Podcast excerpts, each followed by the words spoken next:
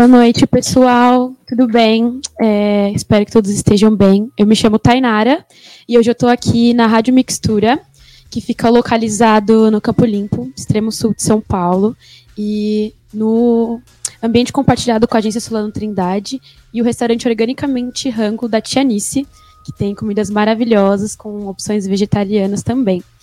Hoje nós estamos aqui para realizar o programa Rádio Mixtura Dialoga, junto com jornalistas livres, então já aproveitar e agradecer ao espaço é, pelos jornalistas livres terem cedido seus canais oficiais para a gente transmitir esse papo.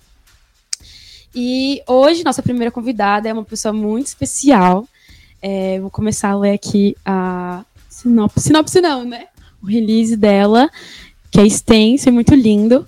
É, ela que é a Tawane Teodoro, nascida e criada no bairro do Capão Redondo, na zona sul de São Paulo se encontrou na poesia no final do ano de 2016 e, desde então, começou a se dedicar totalmente à organização de projetos voltados para a poesia. Ela é uma das organizadoras do Sarau do Capão e fundadora do Slam do Bronx, e é uma das poetas formadoras do Slam Interescolar e do projeto Slam da Guilhermina. Atualmente, Tawane faz parte do. Oh, perdão. Tawane já fez parte do canal Reload e foi apresentadora de duas temporadas, que hoje está disponível no canal Globoplay. Ela é participante do Slam SP desde 2017, sendo campeã em 2018 e terceiro lugar no ano de 2019 e quarto lugar em 2020, conseguindo se classificar para o Slam BR nos três anos. Tem dois livros lançados, muito chique, Afrofênix, A Fúria Negra Ressurge, um compilado de suas poesias sobre o que é ser uma mulher preta na quebrada, e A Pluralidade da Poeta, lançado em julho de 2022, com várias poesias de temáticas diversas sobre o que o poeta pode e deve ser plural. Agora, né? Ninguém é melhor do que ela mesma para falar sobre si. E aí a gente já vai pedir para você começar falando sobre como é trabalhar no Islã do Capão, toda a sua trajetória como poeta e tudo mais. Então pode começar. Certo, oi gente, muito boa tarde, boa noite ali, aí né, início de noite. É, muito obrigada primeiramente pelo convite, muito da hora estar aqui com vocês hoje. E bom, o Sarau do Capão é isso, né? Acho que ele surgiu ali em 2017. Eu organizo ele junto com a Jéssica. E aí foi a. A gente criou ele, nós duas. Aí no meio do caminho passou algumas pessoas pela organização também. E hoje volta a ser nós duas novamente. A gente quis, criar um sarau é, porque foi uma ideia assim, totalmente despretensiosa mesmo, para ser só uma vez. E aí a Fábrica de Cultura do Capão chamou a gente para tornar ele mensal. Né? Então a gente tinha 17 anos na época, então a gente ficou muito tipo, meu, e agora? O que a gente faz? Era início de carreira artística das duas, mas a gente abraçou a ideia por entender mesmo a importância né, de ter um sarau é, ali no Capão. E aí a gente começou ele. E aí desde 2017 até hoje a gente segue com ele. Até ano passado ele era um projeto é, fixo, né, da fábrica de produto do Capão. E aí esse ano a gente se torna itinerante para né, visitar outros ambientes ali também. O Island do Bronx, eu ajudo na criação dele, né? Eu sou uma das, das fundadoras dele. Organizei até o começo do ano de 2022. É, saí só por causa de outros projetos mesmo, mas ainda acompanho o Island de, é, de perto, né? Os meninos que organizam eles são super amigos meus. E, e aí o canal Reload, eles me chamam para participar em 2020, e aí ele fica até ano passado, né, até o final do ano passado, é, com a ideia de descomplicar notícias para o público jovem. E aí tem vídeos no YouTube até hoje, e a gente foi até o final do, do ano passado. E aí também tem esse Reload no Futura, né? É uma série com duas temporadas, que eu, junto com o Júnior, a gente faz é, a apresentação dele, trazendo esses vídeos pro, pro Futura também, né? Ops. trazendo esse vídeo pro Futura. É, e o Slam Escolar, que vocês viram, meu dia tem 48 horas. É, o, sendo poeta formadora do Slam Interescolar, que é um projeto do Slam da Guilhermina, né, de visitar as escolas e levar o slam, né? Então é um circuito mesmo. A gente leva, a gente vai lá como poeta formadora, explica como é que funciona as coisas. A escola realiza um slam, aí sai um vencedor daquela escola e aí as escolas batalham entre si. Assim, então é um projeto lindo. A gente foi, eu fiz, né, dois anos no presencial e dois anos no online. Então a gente passou por esse por essa loucura que foi também organizar isso online. Então pensa, A gente chegava para as professoras, tipo, tinha três, quatro alunos, e ela, tipo, ah, é isso que eu tô tendo na minha aula, assim, sabe? Então, o quão louco foi durante a pandemia também, né? É, para as professoras darem aula, pensa a gente que era um projeto ainda externo, né? Isso. Então, foi difícil, mas a gente conseguiu, e aí voltamos no ano passado presencial, e esse ano vai ter de novo também. Então, é um dos, dos meus projetos principais, assim. E acho que é isso. Muito massa, sim, incrível, né? Uma mini grande bio. Uma mini grande bio. Vários projetos legais, então, só para já dar uma contextualização. É a, o programa Rádio Mixtura Dialoga ele é exatamente sobre isso. Uhum. É sobre trazer nossas referências periféricas para falar sobre a periferia e sobre as questões que nos atravessam. E eu acredito que você, sendo uma artista periférica, né, e tentando levar essa arte também, que o Islã é uma, é uma arte que provém da periferia, né, para outros lugares e democratizar isso é o que a gente quer fazer com o diálogo da Rádio Mixtura. Então, super interessante, a gente pode destrinchar e falar sobre várias coisas legais. Uhum. E você falou que começou com 17 anos, né? Tipo, 17 anos. Jovenzinha. Hoje em dia você tá com quantos anos? Hoje tem 24. Olha só, já tem uma história aí, né? Uma grande história. Uma caminhada. Você começou também é, no sarau do Capão que você começou, que você falou, né? É, então, eu comecei frequentando as batalhas, né, de slam e sarau. E aí, logo no começo, eu começo a frequentar os slams em agosto de 2016. Hum. Agosto, setembro de 2016. E aí, já em fevereiro de 2017 a gente começa o sarau. Então é isso, era início da minha carreira Sim. e o meu primeiro projeto que eu organizo, né? Eu queria saber como que foi isso para você, tipo, o que te despertou a curiosidade de você ir frequentar um sarau ou ir frequentar um slam, tipo, como que foi isso pra você? Como, como isso chegou até uhum. você? Eu participei do, do cursinho popular Carolina de Jesus, né? Entrei lá como um cursinho pré-vestibular para ser aluna. E aí, é, lá ele também é um movimento social, então tinha sarau, e os professores frequentavam os slams, né? Então, tipo, logo em um dos primeiros saraus a gente já teve, tipo, eles já convidaram a Luzi Berto, eu já conheci ela logo no, em um dos primeiros saraus que eu participei lá. Então, o sarau eu conheci a partir dali, e aí os slams eu comecei a frequentar com os professores.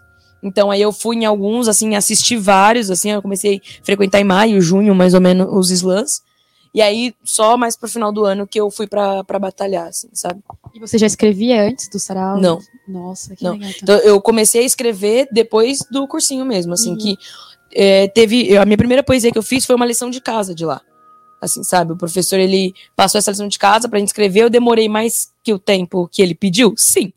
Mas acontece. E aí, a poesia saiu, assim, e aí, depois de lá, foi um disparador para você, então. Foi um disparador. É incrível. Então, um projeto que ele é social, né? Porque o cursinho também é independente. É. Começou social, te atravessou e hoje em dia você continua levando essa caminhada aí para todo mundo. Olha que Isso. massa. Muito interessante. E a gente aqui também está num rolê bem político, né? De conversar também sobre questões políticas que atravessam a gente, porque é isso importante para a gente quanto periférico. Uhum. E aí, uma das coisas que a gente queria te perguntar é como você enxerga o, o atual cenário é, da participação social das mulheres periféricas. É, então eu acho que tudo começa através da gente, né? Tudo começa através da gente. E mesmo sendo atravessadas como a gente é pelo machismo, pela misoginia, tudo começa a partir da gente. Somos líderes de casa, e quando eu falo líderes de casa, não estou falando de financeiro, estou falando de para casa funcionar ali é a presença de uma mulher, né? Então, a nível social não é diferente, né? Então a gente está aí lutando, está aí se organizando é, para tentar driblar tudo, todos esses preconceitos, né? Mas hoje em dia, por exemplo, nos slams e nos saraus, eu vejo essa presença feminina muito maior do que quando eu entrei, né? Então, tipo, eu lembro que, obviamente, que depende de cada slam, né? De cada. É, de cada coletivo, assim, mas quando eu entrei, a presença feminina era muito menor. Né? Então, participei de vários slams que eu era a única mulher correndo, uhum. né? E isso, o slam das minas, por exemplo, ele surge porque queria que o que no Islam BR tivesse uma mulher. E aí hoje a gente vê que, tipo, o quanto isso cresceu e o quanto o Islã das Minas, de todas as cidades, né? O Islã das Minas começou em Brasília e veio para São Paulo e já tem em vários outros estados. Ele foi importante para tipo, crescer as mulheres na cena, assim, sabe? Então, aos poucos a gente vai entendendo que, o quanto a gente precisa estar presente naquele, naqueles locais, porque ele também é nosso, né? Sim, sim. É importante. E não só para, tipo, ocupar, mas também demonstrar que vocês também estão fazendo, tá ligado? Que vocês Exato. começaram vou fazer agora um, uma pequena apreciação. Eu sou muito fã da Tawane, gente, conheço ela uma cota já.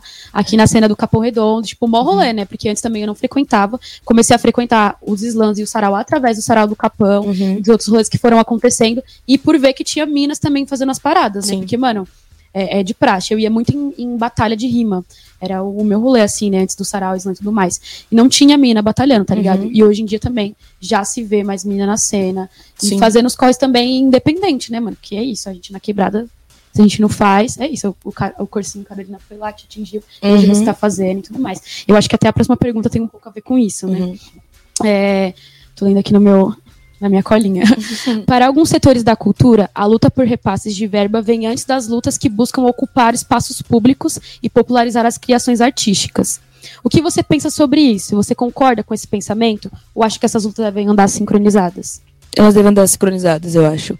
É, é muito importante a gente ocupar esses espaços públicos, né? Mas a gente também precisa pagar conta, né? Então, essas coisas elas precisam andar juntas e entender da importância de é, de ter essa verba mesmo e que você trate o, o nosso trabalho como trabalho mesmo, né? Porque, tipo assim, muitas vezes, quando a gente cola no, nos eventos, a gente vê, tipo, é, a pessoa tratando muito como se fosse, tipo, só uma troca, sabe? Tipo, ah, cola aqui no meu evento e recita sua poesia, para você já tá ótimo sabe? Então, tipo assim, é a importância de, de entender que isso é um trabalho e de, tipo, várias vezes a, a, pergunta de se vai ter uma grana parte da gente, porque as pessoas nem falam, sabe? Assim, tipo, ah, vem aqui recitar em tal lugar, tal, não sei o quê. Beleza, e aí? Sabe? Tipo, porque não, não trata isso como um trabalho, trata como se fosse parceria e, e, pronto, assim, sabe? Então, é importante a gente ocupar esses espaços públicos, mas é importante também a gente lutar por essa verba, porque a gente não, não vive, né, sem, sem isso. Infelizmente, ainda vivemos no mundo capitalista, sabe? Não tem para onde correr, assim. É, nossa, eu percebo muito esse rolê, né, de não encararem poeta enquanto um trabalho. Nossa. Até porque, mano, é uma propriedade intelectual, né? Você doa Sim. seu tempo para aquilo, seu tempo, sua mente, seus conhecimentos, tudo mais. E ainda assim o pessoal os cateia, né? E a gente estava conversando agora sobre vocês terem ido lá na biblioteca que eu atuo como jovem monitora cultural uhum. e o quanto isso foi importante, não só para mim, mas também para as pessoas que estiveram lá presentes e vendo vocês fazendo um trampo que é novo, que é revolucionário. Sim. Inclusive, se você quiser comentar sobre a nova proposta de projeto que você está fazendo, do show poético, uhum. fica à vontade para o pessoal conhecer. É, gente, ó, agora, sexta-feira, às 6 horas, na Casa de Cultura do Campo Limpo, eu faço a estreia do meu show poético, que é uma, uma coisa, tipo, nova na minha carreira também, né? E é, é raro a gente ver esse tipo de trabalho na cena. Eu participei de um show poético com a Midria e foi incrível, assim. Eu já estava, né, antes dando uma. É, escrevendo o meu. E aí agora vai sair. E aí, esse show poético, a ideia é isso, porque nos slams ou nos saraus, né? Você recita uma poesia, no slam, o máximo que você recita é três, né? E, e aí, nesse show poético, vai ser um show de aí uma hora, uma hora e pouquinho, com vários convidados, e aí trazendo também, saindo um pouco dessa competição, né? E apresentando mais do meu trabalho e da, e da cena da poesia marginal mesmo. Então, é, vai ser um compilado, assim, de, de alguns textos e, e trocas de ideia, né? Que foi muito importante, assim, né? De colocar para o mundo mais esse, mais esse projeto, assim. Muito massa. Você comentou agora de uma parada, eu acho que é um, um termo muito interessante a gente tocar sobre poesia marginal, uhum. literatura marginal no geral, né? E, enfim, eu acho que é legal você explicar um pouco para quem está assistindo o que é a poesia marginal e por que ela é considerada marginal. E também sobre o Islã, como ele funciona, qual a diferença sobre o sarau, enfim, se você quiser uhum. dar uma Então, e aí eu tenho uma história muito louca, né, sobre poesia marginal, que teve uma vez que eu, eu fui numa, numa escola e aí, como poeta formadora, né?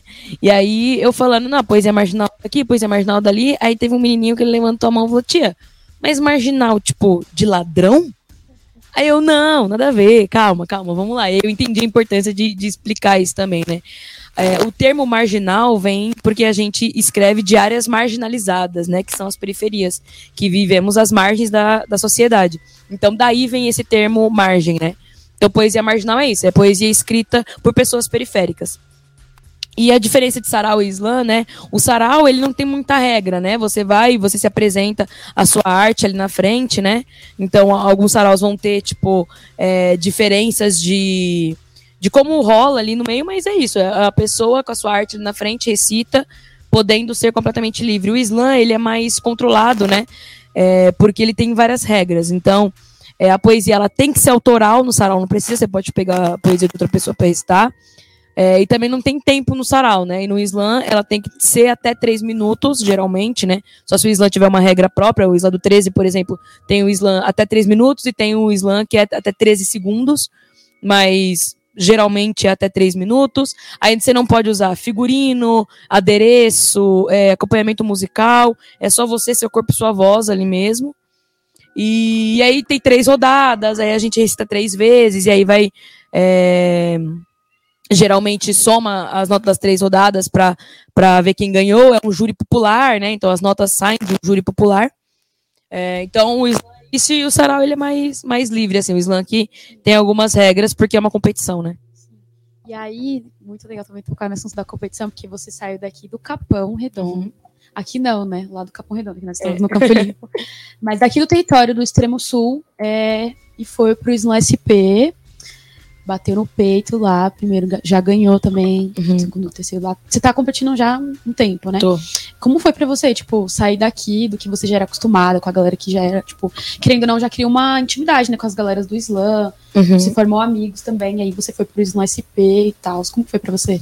Então, eu sempre rodo São Paulo atrás de slam, né, então, tipo, eu gosto muito do slam da Guilhermina, por exemplo, que é lá no extremo leste, então, tipo, eu sempre rodei assim, então o pessoal eu sempre conheci, né, e aí, ir pro Slam SP, eu fui no, no, no, meu segundo ano ali, né, pro Slam SP. E aí é louco, porque o, o Slam, ele roda atrás, tipo assim, de, de ter as vagas para chegar até o Slam SP, né? E participar do Slam é uma realização, assim, do, do, do Slam SP, né? E aí, tipo, desde, é, foi 2018, 2019, é, 2021 e 2022. É, teve um ano que não. Só não lembro se foi 2020 ou 2021. É, que aí eu participo da BR, né? E aí é tipo ter contato com poetas de outros estados, e aí já é uma coisa muito louca, uma troca muito da hora, né? Então é uma realização mesmo, assim, tanto o Slam SP quanto o, o Slam BR é, é muito da hora. Muito legal, porque, meu, olha pra onde a poesia te levou, né? Sim, e, tipo, nossa. pra mim, é muito bom ouvir você falando isso, porque eu lembro de você recitar há muito tempo atrás. E aí, meu, quando você olha para trás, tipo, e você percebe quando você tinha, tipo, 17 anos começando a organizar uma parada uhum. que eu acho uhum. que você, meu, nem sabia que ia dar nisso tudo, né? Nossa, não mesmo. E assim, é, eu entendi isso porque no começo eu levava muito como um hobby, né? Tipo, uhum. ah, é uma coisa que eu gosto de fazer, é descobrir que eu sei fazer isso. Sim. Então é um hobby aqui que eu faço nas minhas horas vagas e é isso. E aí, quando eu vi que eu conseguia, né, é, fazer aquilo de profissão, que aquilo não era um hobby, que eu tinha, tipo, um compromisso mesmo ali, né? Sim. né? Que tinha um, um peso muito grande, uma responsabilidade muito grande, é, eu comecei a levar mais a sério, né? Uhum. Porque é isso, tipo, também tem a questão da representatividade, de entender que aquilo é possível, né? E tudo mais. E aí eu comecei a, a, a estourar pelas redes sociais, eu tive algum, alguns textos meus que ficaram em evidência. E aí eu vi, tipo, a troca com as pessoas vindo até mim, né? Tipo, a minha primeira poesia que estourou foi Eu Não Queria Ser Feminista, que trata ali, né, de uma questão é, da luta das mulheres. E aí eu vi, tipo, as trocas com as mulheres, elas vindo me mandar mensagem, falando o que, que aquilo mudou na, na vida delas. E aí eu vi o quanto a poesia tem esse poder de, de mudança social mesmo, né? Sim. E aí quando eu entendi isso, foi esse estralo mesmo pra...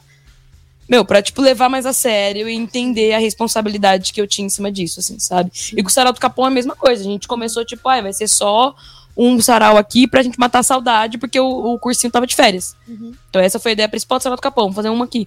E aí depois, ah, não, vamos, vamos fazer todo mês agora. Então a gente foi aprendendo como fazer as coisas, de estar tá por trás, né? A gente que sempre recitava nos, nos sarau, nos slams, entender também de organização. Então isso foi muito louco. A gente fazia é, na Fábrica de Cultura do Capão, então a gente tinha todo o suporte. Quando eu fui pro Islã do Bronx, era em praça pública. Uhum. Então, assim, se vira, fia, na voz, tá ligado? Então, tipo assim, não, a gente não tinha nem, nem mic, nem caixa. Então, tipo assim, faz as coisas na voz. Aí choveu, e agora? Tipo, então era, era, uma, era uma loucura, assim, né? Então, entender esse outra par essa outra parte da organização é muito louca também. Sim. É bom você falar que você se sente realizada, porque uma coisa que eu sinto trabalhando com produção cultural na quebrada é que a gente, mano, é condicionado a sempre estar tá com autoestima baixa, tá ligado? A gente nunca, tipo, acredita que o nosso trampo vai chegar em algum lugar, que o nosso trampo também precisa ser valorizado. Uhum. E aí vê, mano, a sua caminhada, porque não foi do nada, saca? E você uhum. construiu isso aos poucos. Foi uma parada que você foi. Por mais que você fale, ah, que você estourou, mas, mano, pra conquistar é foda, é um tempo, é uma cota, tipo, estar nos espaços e também ter, mano, autoestima e até força para isso, né? Para estar lá e representando uma parada que às vezes pode ser dolorida também. Eu acho que a próxima pergunta vai ser meio disparadora para isso, porque é em qual momento você entendeu que a poesia era uma ferramenta fundamental para trazer realidade sobre mulheres periféricas? Tipo, quando foi que você comentou um pouco, né, sobre as trocas e tudo mais, mas quando foi que isso se tornou tipo disparador para você? Então, eu acho que foi quando, desde o começo, eu entendia que é, eu ia falar sobre e para minorias, uhum. né? Então, quando eu entendi é, como a poesia funcionava, que eu consegui escrever isso, os meus textos eram sobre isso, né? Falando sobre a mulher preta, é, sobre periferia.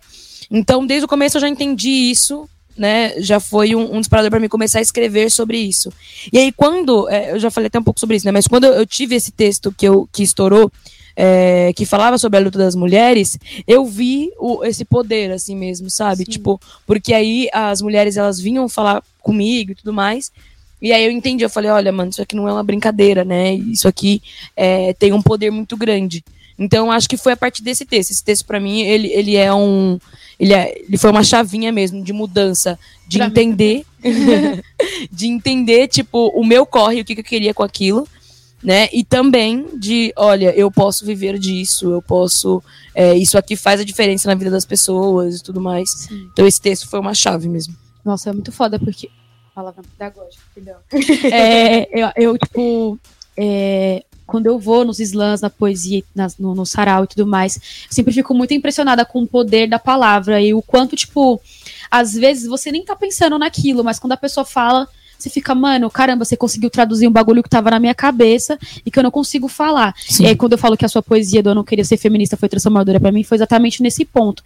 E aí, até aproveitando também para falar que amanhã, né, dia 8 de março, dia das mulheres e tudo mais, todo mundo considera uma data muito importante, mas acho que é mais sobre isso, tá ligado? Eu não queria ter que, mano, nessa data lembrar que eu sou mulher e que é isso e que é aquilo, que eu tô no corre, não sei o quê, só pra ser respeitada, sabe? Uhum, é um rolê. Se você quiser falar um pouco sobre essa sua poesia também, ó, já vai relembrar uma cota, tipo, como foi para você escrever ela? Tipo, o que, que tava passando na sua cabeça? Tipo, qual é a ideia, tá ligado? Eu não queria ser feminista. Uhum. É, então, na época, essa poesia é bem antiga, né? Ela, ela estourou, tipo assim, em março de 2017. Eu tinha começado a escrever ali em 2016, né? E foi uma das minhas primeiras poesias. E a ideia foi muito porque eu tinha eu conheci a poesia junto com a militância, né? Uhum. Não foram coisas que, tipo assim, é, eu já estudava sobre, depois comecei a escrever. Não, elas chegaram para mim junto. E aí, na época, era muito. Até hoje, né? De tipo assim, ah, não, mas é, isso que você tá falando vem da onde? Tipo, não tem fundamento, não tem. É, estudo por trás disso tal. Então eu falei, meu, eu vou fazer uma poesia no qual eu traga é, estatísticas também, né, para isso. Sim. Ah, depois teve gente me perguntando, falando que eu criei as estatísticas? Teve. Mas o importante é que, né? E aí, é, eu queria colocar isso num texto. E aí eu fui rodeando através disso, de, pô, eu não queria ter que ser feminista, porque, tipo, o respeito e é o mínimo. Sim. Tá ligado? Então, tipo, quando eu pensei nessa poesia, eu fui muito através disso, assim, de tipo assim, pô, respeito é o mínimo, eu não queria estar tá falando sobre isso, mas infelizmente eu tenho que falar. Sim. Ainda tem que falar, porque tem mulher morrendo apenas por ser mulher, assim, sim, sabe? Sim, E é assustador pensar que é mais um 8 de março e mais um dia que a gente vai continuar, tipo, vendo essas paradas, tá ligado? E a poesia também muito de protesto que você manda, né? Se você quiser. A pedidos aqui da produção, se você é. quiser dar, soltar uma poesia, alguma coisa que você tá. Posso, posso. Pode? Depois, deixa eu pensar, vou ficar pensando. mas mais pra frente eu mando. Beleza, então ela vai dar uma palhinha. Você quer falar sobre seus livros? Sim, tenho dois livros lançados. O Afrofênix, A Feira Negra Ressurge, lancei em 2019. Os meus dois livros são com a editora Quirino. E muito louco porque eles, eles têm uma pegada diferente, né? Porque esse primeiro ele vai ter as poesias é, só sobre militância e desde o meu início ali, né? Sim. Eu fiz um recorde de militância, mas, tipo, desde o meu começo, então é, dá para ver essa, essa trajetória de do início o que eu recitava para agora o que eu recito, o que eu escrevo, como mudou, né? Então, tipo, eu vi muitas mudanças de uma escrita para outra, mas também é porque tem muita mudança da Tawane, né? Lá de 2019 para Tawane para cá. É, assim, né? De 2018, 2017 para cá. E aí eu, eu percebi isso.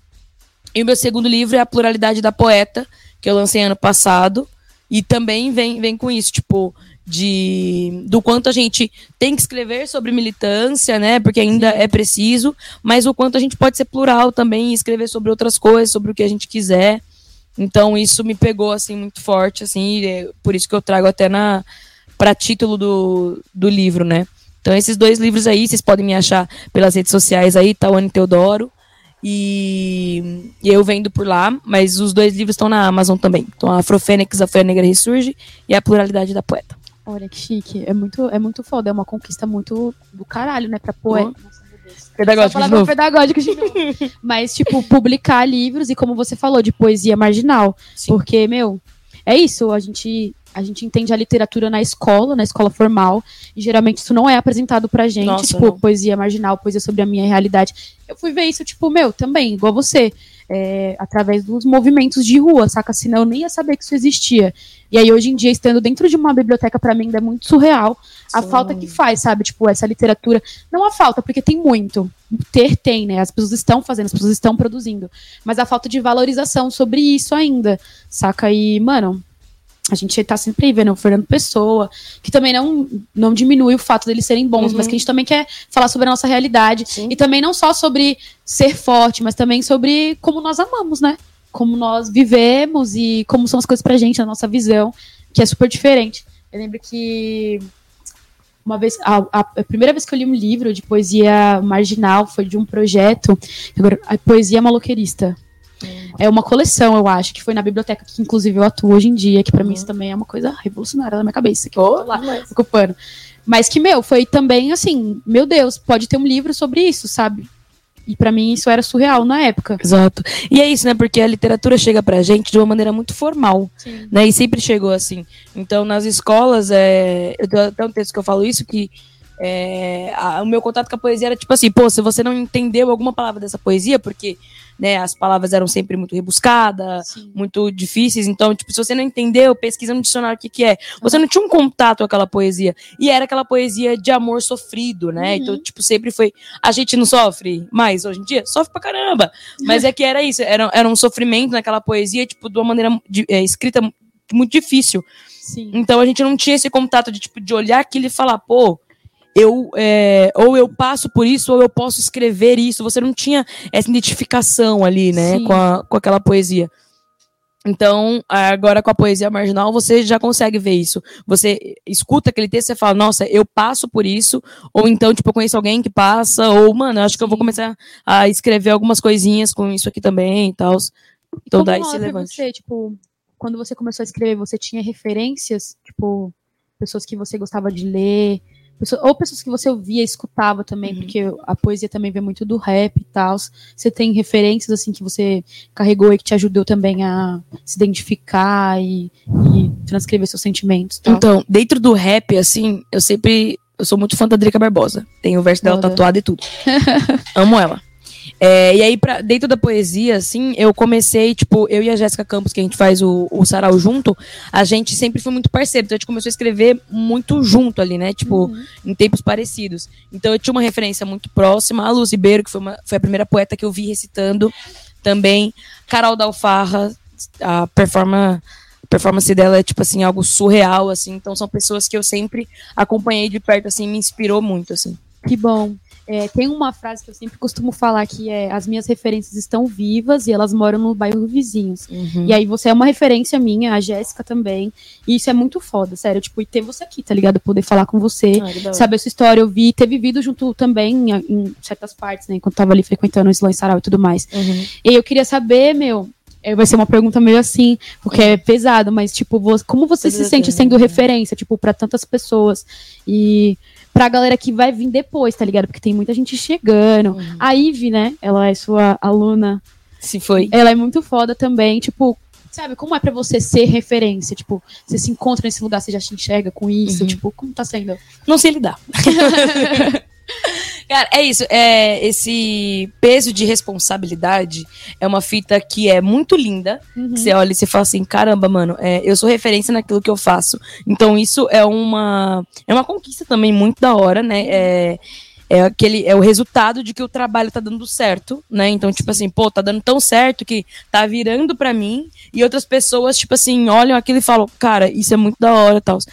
E aí tem essa responsa de tipo assim, pô, mano, o que eu faço não é brincadeira Sim. sabe? Então, tipo, é, são esse, essas duas coisas, assim, que é, é difícil de, de controlar mesmo, assim. Mas é uma, eu amo fazer isso. Então, tipo, quando isso chegou, foi mais uma coisa de, tipo, pô, que da hora que deu certo, né? Que da hora que isso vem dando certo.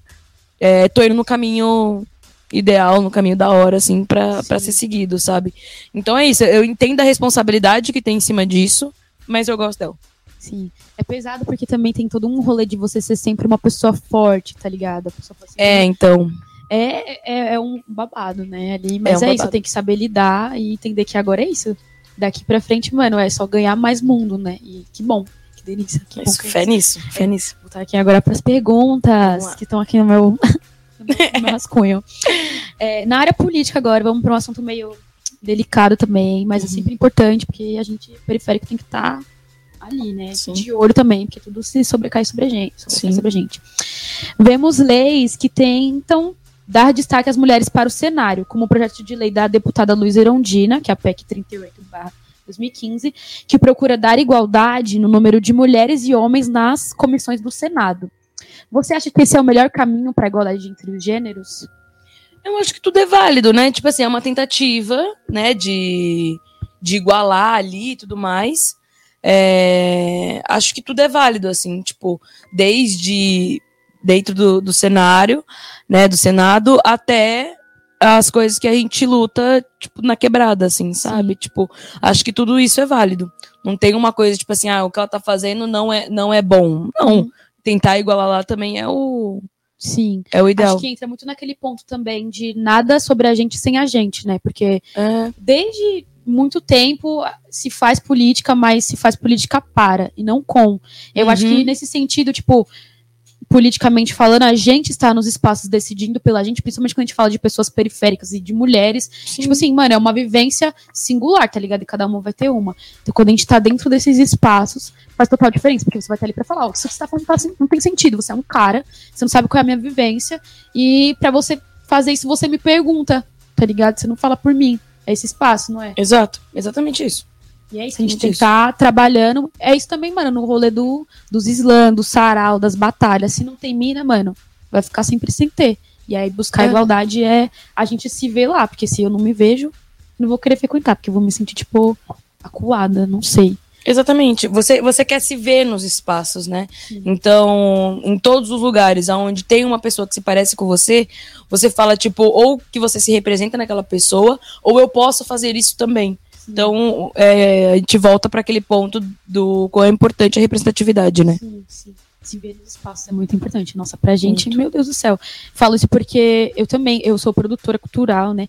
Faço parte do programa Jovem Monitor Cultural na Biblioteca Prefeito Prestes Maia. É uma política pública e e para mim é super importante estar nesse espaço, ocupar esse espaço e, e que as outras pessoas saibam também que eu estou nesse espaço e trazer essas pessoas para ocupar também. Aquilo que eu tava falando para você do início, de que eu, eu estou ocupando lá, mas eu quero que as outras pessoas também cheguem e ocupem, Sim. sabe? Sabe, tipo, pessoas periféricas, porque lá é uma biblioteca, mano, é pra todo mundo frequentar, é municipal. Então, mano, eu tá lá pra mim já é um ganho. Conseguir fazer projeto, outro ganho. Também Uhum. um, todo um rolê, né? Porque é subir escadinha por escadinha, vai ter gente pisando na nossa mão sempre. Mas é isso, eu vou fazer acontecer. Mas é isso. E aí, continuando no- nas questões políticas, agora, né, uma questão que vai atingir a gente profissionalmente diretamente. Que bom, já dando o, o recado, que bom. Qual a sua perspectiva sobre o cenário cultural que será trazido pela ministra Margarete Menezes? Você acredita que as mulheres terão maior participação na, constru- na construção sociocultural do país, principalmente se tratando de mulheres negras e periféricas? Que importante agora ter uma pessoa da cultura, Ministério da Cultura, né? Ufa, né, finalmente, comemorando. Ufa, né? Então, tipo assim, que bom, é, porque esse processo faz com que a gente se represente ali dentro novamente, sabe? De tipo assim, de se ver ali. E além de se ver, essa pessoa vai saber o que fazer. Né? Sim. Porque já esteve muito tempo dentro desse, desse mundo e, e tudo mais. Então, eu acho que isso é de uma importância muito grande ter alguém da cultura ali dentro, porque vai entender né, é, o que fazer. É, e também acho sim que agora vai ser um, um aspecto melhor pra gente, assim, sabe? Tipo, Sim. como mulher preta, de, de ter mais oportunidades, porque é isso, ela sabe, né? Sim. E estando dentro de todas essas características também, sabe como colocar isso, isso pra frente, assim. Então, que dê tudo certo, gente. Não dá mais pra dar Sim. errado. Não dá mais. Então, voltamos com o Ministério da Cultura. Isso é super importante pra gente Muito importante. trabalha com cultura. E aí, já pra mudar o cenário radicalmente, tá ligado? Porque a gente tava num, ah, não sei, não sei, não sei. Um away. Sim, exato. E é isso que você falou, uma pessoa da cultura, tá ligado? E que, que sabe do rolê, que vai fazer pela gente. Sim. E aí, vou explicar mais ou menos, que eu acho que a maioria das pessoas não vai conhecer o programa que eu participo. É uma política pública que forma jovens, chama Juventude para se formar em produção cultural. Juventude, quando eu digo, é de 18 a 29 anos, porque, né, a juventude é isso aí, gente. Plural. Muitas pessoas, plural.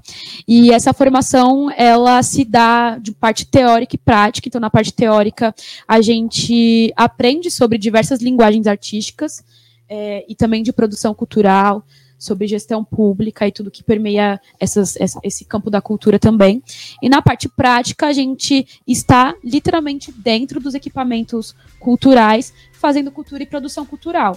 É, todo ano abre edital, então já faço o convite para vocês é, saberem mais sobre o programa, é, estarem por dentro também, porque é uma política pública que precisa ser ocupada pela gente, porque é voltado para pessoas em vulnerabilidade também.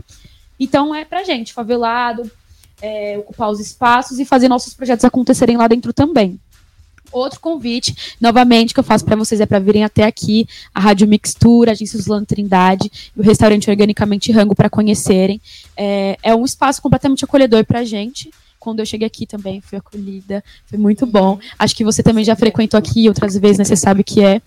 É, e é aqui na Zona Sul, na nossa quebrada, e é nosso pra gente ocupar. E também seguir todos os nossos canais, Rádio Mixtura e Jornalistas Livres. Agradeço também a equipe do Jornalistas Livres aí que abriu o canal pra gente. E, enfim, continuando o nosso papo, é, eu acho que é isso. Se você quiser dar uma palhinha de uma poesia sua, alguma coisa assim, ou falar também, dar mais algum recado pro pessoal, de seguir a sua agenda também, pode ir, seu momento. Boa. A Vamos lá. publicidade dela. a ela faz a publi dela. É, então, eu já tinha falado, né, que sexta agora tem a estreia do meu show poético aqui na Casa de Cultura do Campo Limpo, a partir das 6 horas. E na próxima sexta, que é o dia 17, vai ter o Sarau do Capão, aqui também na Casa de Cultura do Campo Limpo, que abraçou a gente nesses dois projetos aí, também a partir das 6. Então, colhem, que vai ser incrível. A gente tá no nosso. Vai ser nossa edição de aniversário. Então vai ser super da hora. É, me acompanhe pelas redes sociais, Tawane Teodoro em todas elas. Meu Instagram tá como pretatá, preta mais um tá. Vocês me acham por lá. E E vale lembrar que o rolê vai acontecer na Casa de Cultura do Campo Limpo, que também é aqui na Quebrada, um espaço que é nosso, e está sendo ocupado pelas nossas atividades. Então, Exato. É sempre importante lembrar para colar, para ocupar, para estar presente, com corpo e presença, porque é isso, o espaço é nosso, tá ligado? E espaço é nosso. veio lá do Capão Redondo, construindo lá. É isso. Mas é isso, você pode continuar. Mas é isso. Eu vou falar uma poesia aqui, que é uma poesia mais curtinha. Ela é assim. Preto rico não é luxo, é revanche. Pretação de ouro causando avalanche. Nossa autoestima alta é motivo de zombaria. Nossas dores, vocês falam que a gente se vitimiza. Então se fortalecer com os nossos é essencial. Causando mais incômodo em vocês e tornando os nossos, pra nós, mais especial. Eu não tô afim de ser didática, saca? Cansei de conversar e só tomar porrada. Com racista não é carinho, é tapa. E isso não é violência, é reparação. Até quando vocês vão achar que a atitude do oprimido é maior que a opressão? Queria mesmo fogo nos racistas de maneira literal e vou seguir querendo enquanto vocês acharem que praticar o racismo é algo natural. Valeu. Pou, pou, pou, né? Como a gente fala no Islã. Pou, pou, pou. Mano, é isso. Essa mina é muito foda. Pra mim é um prazer demais, de novo. Vou repetir. Prazer é Você é minha referência. É muito foda te ter aqui, te ver ocupando os espaços, te ver nos lugares. E, mano, voando alto pra caralho, sabe? Espero poder ver muito mais. Sigam ela, siga a gente também. Fortalece nosso trampo também, que é tudo independente. A gente uhum. tá aqui na quebrada fazendo o rolê acontecer. E aí eu queria que, mano, você também deixasse um recado pra galera que te segue, pra galera que quer ser que nem você você, pra galera que se inspira, pra galera que também sai da quebrada. E é isso. Ela deixou a oba dela, ela fez a publi dela. Eu fiz a publi dela. é, gente, é isso. Eu acho que é, sempre a gente precisa se jogar nas coisas, pra gente vai ser mais difícil. O Racionais já falou. É, como vai ser mais difícil, mas a gente precisa se jogar e, e fazer as coisas por nós mesmos e entender isso, né? Tipo, que a frase nós por nós, ela é sempre muito real e principalmente dentro dessa dessa carreira, assim, né? Então, tipo, não tenha medo de jogar suas coisas, é, que seja artisticamente, né? Que seja no papel, que seja em outra forma artística aí, mas não tenha medo, se jogue mesmo e ocupe esses lugares, como a gente já falou aqui de vários deles, tanto casas de cultura como fábrica de cultura, são nossos, né? É, bibliotecas também, como você tinha falado. Então, se joga, ocupa esses lugares, acompanha as programações também, para quem quer entrar dentro desse mundo. Tem várias programações super da hora, dá para é, começar a entender um pouco do universo artístico dentro de, desses espaços. E é isso, muito obrigada pelo espaço, foi incrível essa troca com vocês. E é nóis. É isso, foda. E esse nosso programa, Rádio Mixtura, dialoga exatamente sobre isso, sobre a gente se ouvir e é a gente fazendo com a gente. Então, o nosso principal propósito é que a gente consiga falar e que seja a nossa visão. Então, a dica que eu, a dica não, né? O que eu falo pra galera que acompanha a gente também é pra estar tá sempre se espelhando em quem se parece com você, uhum. acompanhando e mais do que isso, fortalecendo também, né? Porque Exato. a gente também precisa desse rolê de fortalecer um ao outro. E é, e é isso, essas são as nossas referências e ter sempre isso em mente que a gente é capaz também, tá ligado? A gente é favelado, uhum. mas a gente faz e acontece, assim como você tá fazendo e acontecendo o tempo todo. Vocês também estão fazendo e acontecendo o tempo todo. Então, faça e aconteça ocupando os lugares. E, enfim, Espero que a gente tenha outros programas, Rádio Mixtura Dialoga, com outras pessoas que a gente também admira. E segue a rádio, segue Jornalistas Livres, Tawane. E é isso, é nóis. Valeu, um beijo. Tchau. Valeu!